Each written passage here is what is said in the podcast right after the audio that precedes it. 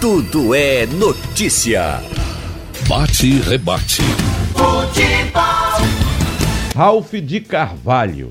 Ontem tivemos, claro, a felicidade da torcida rubro-negra do Esporte Clube do Recife, que venceu mais uma partida e está praticamente com os dois pés na Série A do ano que vem, mas tivemos mais um show do Flamengo. Na verdade, um show, uma grande partida do futebol, um 4 a 4 no clássico Flamengo e Vasco. Olha, a referência é o Flamengo.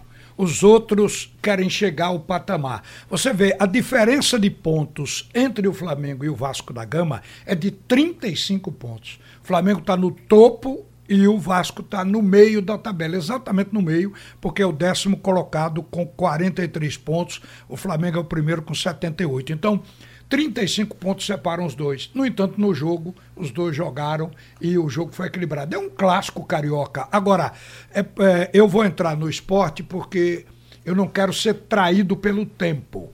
Mas a estratégia tática usada por Luxemburgo é um assunto de mão cheia para a gente comentar.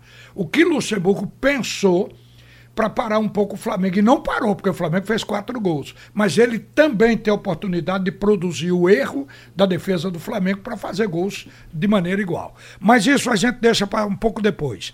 Vamos falar deste resultado espetacular na luta do esporte para voltar à elite do futebol. 2 a 0 em cima do Botafogo com um time misto. Então, a princípio, improvável. Esse, um time que muda em 50% da sua formação, do seu conjunto, certamente o que se esperava é que não fosse encaixar e que o resultado de empate poderia ser um bom negócio. E ao cabo e ao fim, o porquê da palavra espetacular é que o esporte encaixou, jogou melhor do que o Botafogo e ganhou o jogo no campo do adversário. Nada melhor. E o esporte chega a 63 pontos. Oito pontos de diferença para o quinto colocado o que pode antecipar a confirmação matemática do acesso. Por que confirmação matemática? Porque o esporte virtualmente está classificado. Vocês vão ver quando a competição acabar, o esporte com 63 pontos.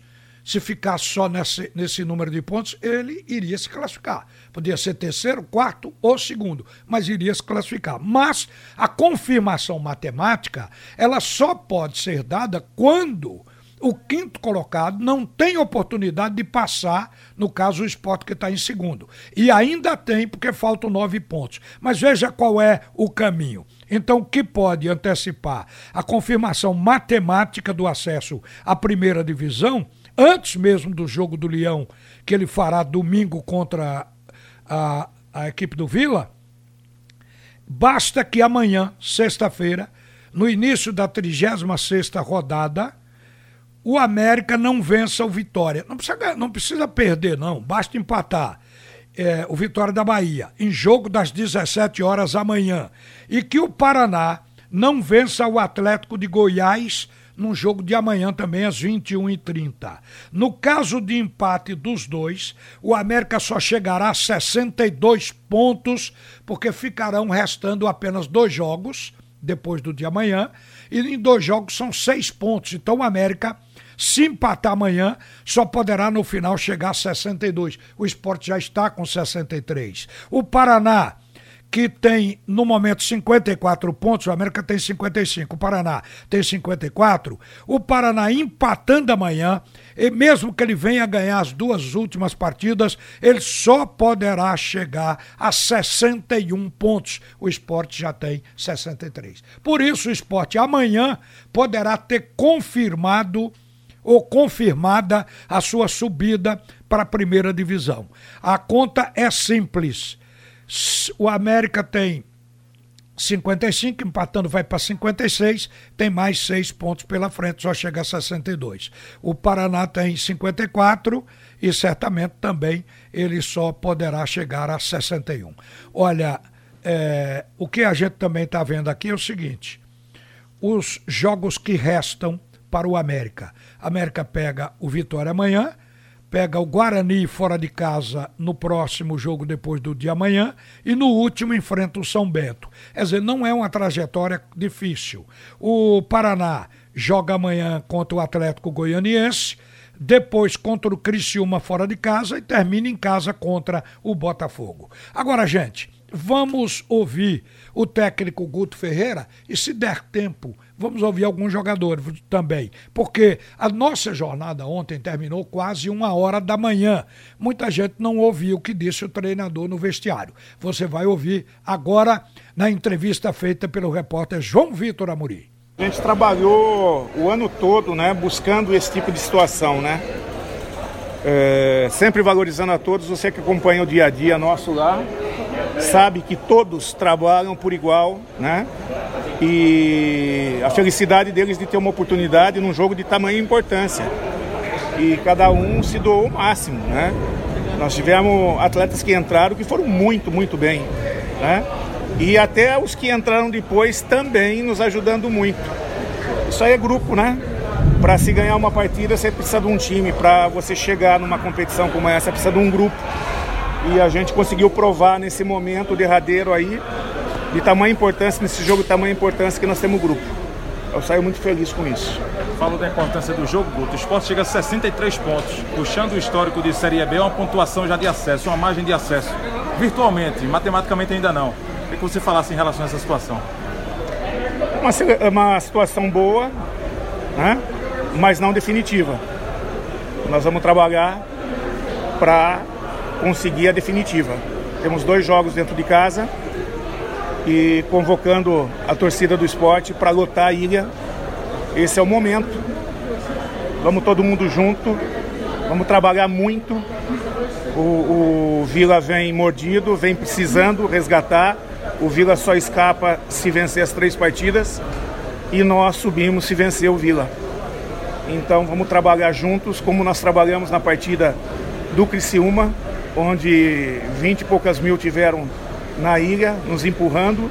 Uma partida difícil, uma partida desgastante e que deve ser também a partida do Vila. Todo mundo junto para poder no final sacramentar e comemorar esse acerto. Esse foi o papo com o técnico Guto Ferreira. Agora com os jogadores. No pós-jogo, o Luan Poli, o William Farias, Yuri, o Guilherme, o Elton foram todos ouvidos. Vamos para o repórter João Vitor. Deixa eu ouvir aqui o Luan Poli, porque fez um grande jogo. A gente vai lembrar, claro, de quem fez o gol, mas num momento difícil você fez dois, duas grandes defesas. E que vitória do esporte, né? Falta pouco agora o processo. Graças ao bom Deus, velho. É, a gente estava com o time bastante modificado, mas isso não, não tira a qualidade do nosso time, não tira a garra que a gente precisa todo jogo. E graças a Deus, mais uma vez, quando foi preciso me acionar ali, eu estava ali, enfim. Isso é um trabalho de, como eu sempre falo, de um ano e meio para trás, junto com o professor Júnior Matos, junto com da confiança do, do Guto. No momento que precisou me escolher, ele sempre se pestanejar, ele acreditou em mim, confiou no meu trabalho. Mas isso é outro grupo, cara. Todo mundo tá de parabéns aí. Todo mundo lutou, buscou o resultado. Momento que tinha que estar atrás, jogar frente, jogou. E o mais importante que foi estar bem perto aí. A bola sobra na esquerda para o time do esporte. A bola colocada para Elton. Elton buscou Marquinho, voltou para Elton. Escapou da marcação, vai embora. Que bolão agora para Guilherme para fazer, para matar o jogo. Saiu o goleiro, driblou. O goleiro vai fazer, bateu. Golaço! Rubro-negro Guilherme! Casa, casa, casa, casa, casa. É mesmo o Leão tá chegando, viu? Isso é importante para Pernambuco. Já chegou. É, já chegou. É, a gente diz classificação virtual. É. A matemática depende disso que a gente falou há pouco. Mas é, é uma coisa importante para nós. No ano que vem vamos ter um time na Série A, um na B e um na C, o Santa Cruz. E, e vamos ver se todo mundo empurra o Santa para sair da C, porque esse é o projeto.